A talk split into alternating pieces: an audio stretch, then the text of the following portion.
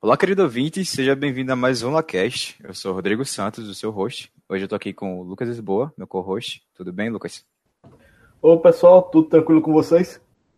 E hoje eu tô aqui também com o professor Fábio Coutinho. Tudo bem, professor? Tudo bem, Rodrigo, Lucas.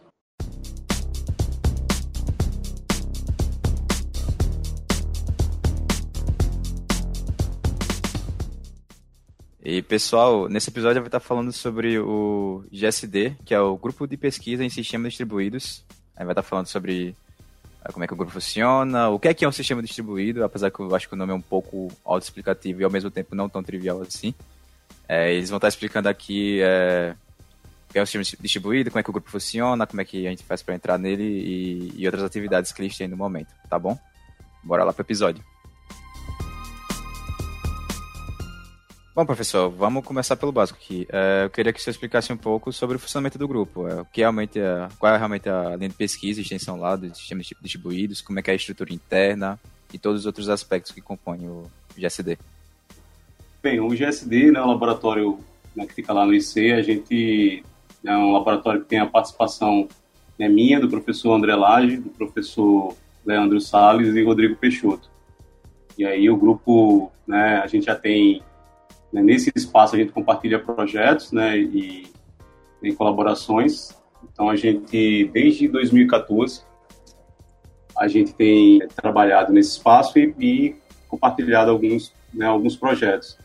Uh, sobre as linhas de pesquisa, eu estou mais voltado, né, os meus, meus projetos estão mais voltados aí para a parte de, de análise, né, gerência e análise em contexto distribuído, né? Então a gente tem né, uma linha voltada para fazer análise de dados espaciais dados gerados por dispositivos IoT. Essa é a, é a parte mais recente dos projetos. Uh, aí tem uma linha voltada para computação móvel, que aí é justamente a ideia da, desses dados serem gerados a partir de soluções móveis, né, de aplicativos.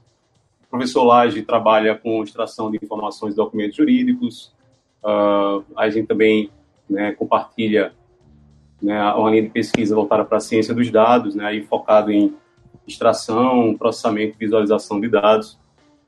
São alguns dos, é, da, algumas das linhas que envolvem alguns projetos nesse, né, nesse tempo, desde 2000, 2014. Né, de minha parte, já a gente teve colaboração em alguns projetos com o CBPF, Centro Brasileiro de Pesquisas Físicas, e é, nesse projeto mais recente a gente tem colaborado com né, a USP de São Carlos. Perfeito. E o Lucas participou, não foi, Lucas? Do, do chat desse daí? Foi, inclusive a gente provavelmente já vai ter passado, né? Quando for ao ar, mas essa semana agora que a gente tá gravando vai ter o Kaique, né? Congressou o PIBIC e eu fui aluno do professor Coutinho no projeto é, e a gente publicou, inclusive, na Airbase as conclusões do nosso projeto de pesquisa do PIBIC do ciclo passado. E o que, é que vocês trabalhou lá, especificamente? A gente trabalhou com análise do. Acho que até comentei na retrospectiva do. Tec... É Ciência e Tecnologia, que a gente falou isso, do Sean Breaker, né? Falou do Sean Breaker. Eu comentei por alto sobre a tendência que ele ajudou a criar, né? Que é o New SQL que, falando por alto, ele tenta pegar o, o rigor do SQL tradicional, né? Que é as características da CID, quem é do banco de dados vai saber mais ou menos o que eu estou falando, né? Que é atomicidade, consistência, integridade e durabilidade dos dados. Mas mesclar com a eficiência do NoSQL. NoSQL foi um movimento que veio depois do SQL tradicional e que implementou algumas soluções que melhoraram a eficiência, mas ao mesmo tempo perdisse um pouco o rigor de algumas regras, né? Então no US quero tentar mesclar um pouco das duas. Então, basicamente, a gente faz essa análise e a gente focou nos FBDs que tinham uh, como diferencial estocar memória, estocar os dados na memória principal. Então, uh, no ciclo anterior o meu foi testado em ambiente centralizado. No meu a gente testou em ambiente distribuído e fez a comparação, né? A gente focou em dois, é, foi o IDB e o MySQL. Acho que eu posso né, comentar um pouco, porque é, a participação né, do, do Lucas foi nesse, nesse momento transitório, a gente tinha feito a primeiro, o primeiro estudo né, dessa, dessas novas soluções, e aí bem interessante o ponto que o, que o Lucas mencionou, porque de fato você tem né, um, um grupo forte né, de pesquisa na área de banco de dados, né, liderado pelo Stonebreaker, que acabou implementando né, o, o VoltDB, e aí o Lucas acabou sendo ali, né, é, junto com outros alunos, desbravando ali e, e colocando né, o nosso mini cluster, como a gente chama assim, lá no laboratório. A gente tem alguns computadores, acho que o Lucas pode até, vou até provocar aqui o Lucas para ele lembrar os perrengues que ele passou e, e qual o sentimento que ele tem disso, porque a gente tem um ambiente ali e, e foi fundamental, assim, né, é, para a gente estabilizar o ambiente, né, a gente precisou ter um perrenguezinho ali, coisas de infraestrutura da UFAL, né? então eu queria lembrar.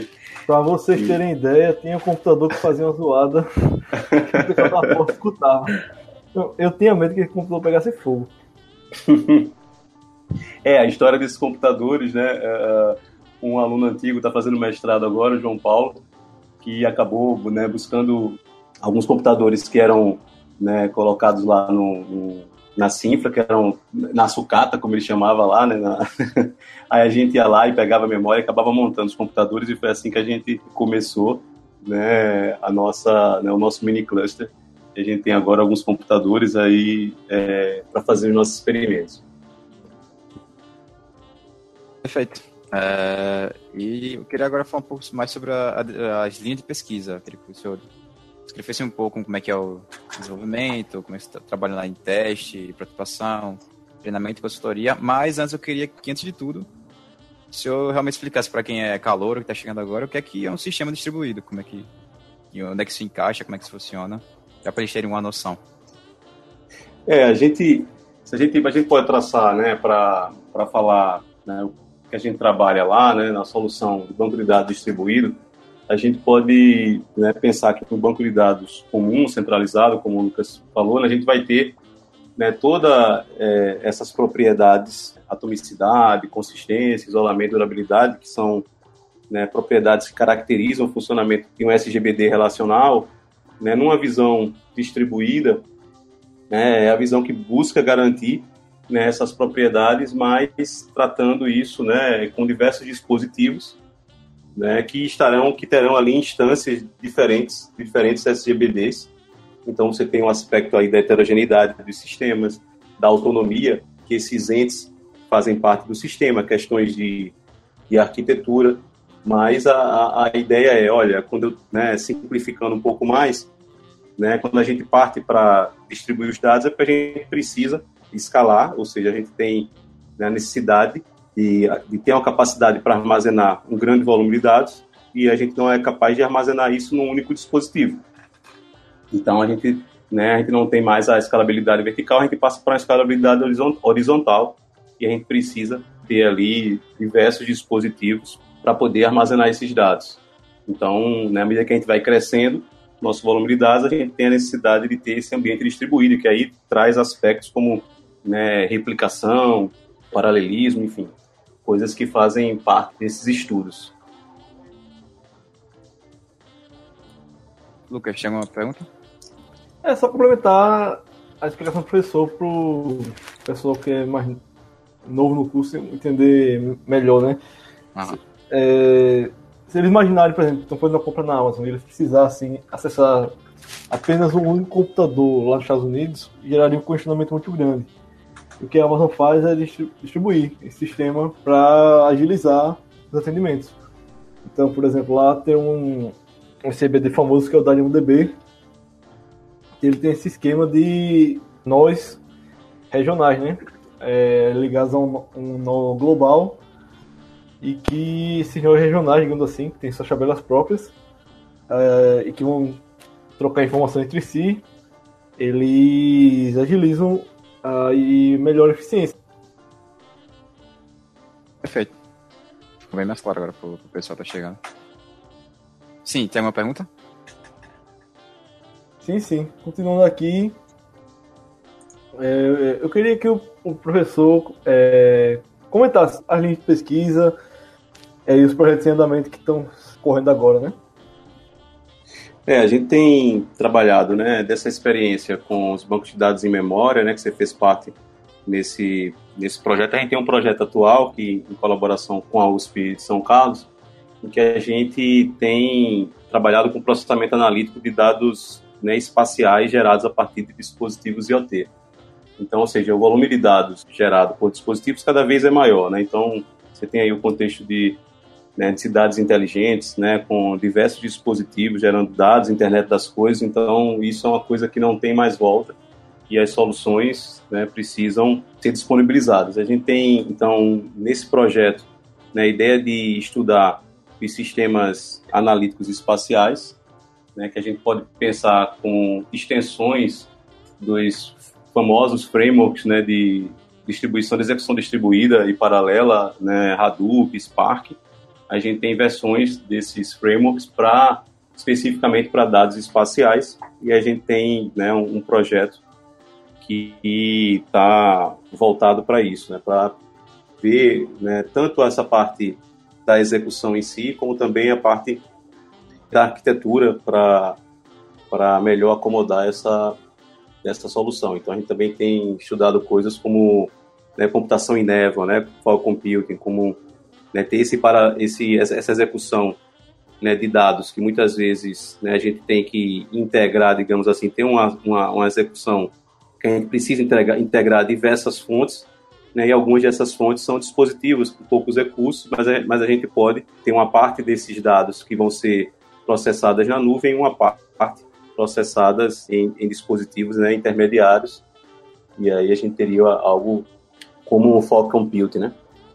Então a gente tem também esse, esse estudo dentro do projeto. Acho que esse tem sido o projeto mais recente. Queria perguntar antes como é que é feito o processo de inclusão de novos membros no, no grupo. Olha, uh, a gente faz chamadas, né, à medida que a equipe vai, vai surgindo oportunidades para trazer novos membros, a gente faz chamadas e temos a possibilidade de ter voluntários, são muito bem-vindos. Então, quem se interessa pelo tema, quiser ter, ter experiência, também pode ter essa ação proativa, digamos assim, pode entrar em contato comigo né? Mas a gente faz chamados também regularmente, a gente está sempre, né, uma vez por ano pelo menos, a gente faz chamados para crescer a equipe, para repor, enfim. Bom, professor, agora a gente queria falar mais um pouco sobre o senhor. É, queria saber onde é que o senhor estudou, quais qualificações o senhor fez, qual é a sua linha de pesquisa durante o período de graduação e agora, apesar que o senhor já citou bastante aí. Como foi todo esse processo aí da, do início da graduação até agora? Bom, eu fiz ciência da computação na UFAL. Sou da turma de 98, então tem um bom tempo aí. E durante a graduação, né, participei de um projeto PIBIC, junto com, fui orientando do professor Arturo, professor do IC. Uh, ah, e aí depois né, de formado, eu uh, segui para fazer o mestrado no IME, Instituto Militar de Engenharia, lá no Rio de Janeiro terminei o mestrado e aí fui fazer o doutorado na COP, na UFRJ, também lá no Rio de Janeiro. Foi, né, enfim, essa foi a, a formação. Durante a graduação, né, eu, essa experiência com o projeto PIBIC, eu trabalhei tanto na parte de educação à distância, um projeto que envolvia educação à distância, mas dentro desse projeto eu acabei trabalhando mais na parte de banco de dados. Então, sem dúvida, foi uma experiência que acabou influenciando né, na, na, minha carreira mais à frente, porque eu acabei fazendo mestrado na área de banco de dados. E, e, e sei que essa experiência no projeto PIPIC, junto com o professor Arturo, foi determinante no, no sentido de escolher seguir a carreira acadêmica. Perfeito. E quais as dicas o senhor dá para os alunos que estão chegando agora no curso? Olha, essa pergunta, eu acho que a, a dica básica, acho que uma, tem, uma, tem uma é algo que eu acho importante é não descuidar da nota em si, parece uma coisa não tanto fria assim, mas é que isso acaba, né, se você cuidar ali do básico da nota, né, isso acaba sendo importante, então, porque isso acaba sendo alguma... A minha experiência até como coordenador do curso, há uns anos atrás, eu percebia que bons alunos, que às vezes acabavam atrasando o curso, porque acabava negligenciando algumas disciplinas, né, às vezes por N motivos, etc. Mas, então, assim, um certo né, cuidado em tentar não, não comprometer né, o, seu, o seu histórico, acho que isso é importante, isso é básico, né? Falar isso, é claro que todo aluno, todo aluno quer isso, mas às vezes bons alunos acabam negligenciando, e isso às vezes tem um preço, né? Acho que isso é importante, mas por outro lado também acho que é importante, comecei né, no meu próprio exemplo aí de ter tido a experiência é, com um projeto né, de pesquisa, acho que isso é muito salutar, então a outra dica que eu deixo também é para os alunos né, se permitirem a ter essas experiências em projetos né, de iniciação, iniciação científica ou de inovação tecnológica, acho que são experiências muito boas, ou outros projetos de extensão, então acho que é, a dica seria não, ao mesmo tempo que não descuidar desse básico, que é o seu histórico ali, as notas, ao mesmo tempo também não se prender a isso, né, se permitir a novas experiências. Acho que isso aí né, acaba agregando. Se souber dosar, equilibrar essas duas ações, eu acho que dá para ter um, um êxito né, no curso. Bom, professor, muito obrigado por estar aqui hoje para explicar a gente como é que funcionava o GSD e até falar um, um pouco da sua carreira. Se o senhor quiser falar alguma coisa para os ouvintes, o momento é agora. Ah, obrigado vocês pelo convite mais uma vez. Né, foi um prazer e estou à disposição dos alunos. E né, se quiserem né, saber mais sobre os projetos, né, podem entrar em contato que teria o maior prazer em, em, em conversar com vocês. Beleza, professor. Obrigado. É, Lucas, obrigado por estar aqui comigo mais uma vez. Obrigado, Rodrigo. Obrigado, professor. Obrigado a todo mundo que escutou a gente. E foi um tanto diferente para mim, né? Porque até eu já participei do projeto, né? Então acaba sendo um pouco diferente né?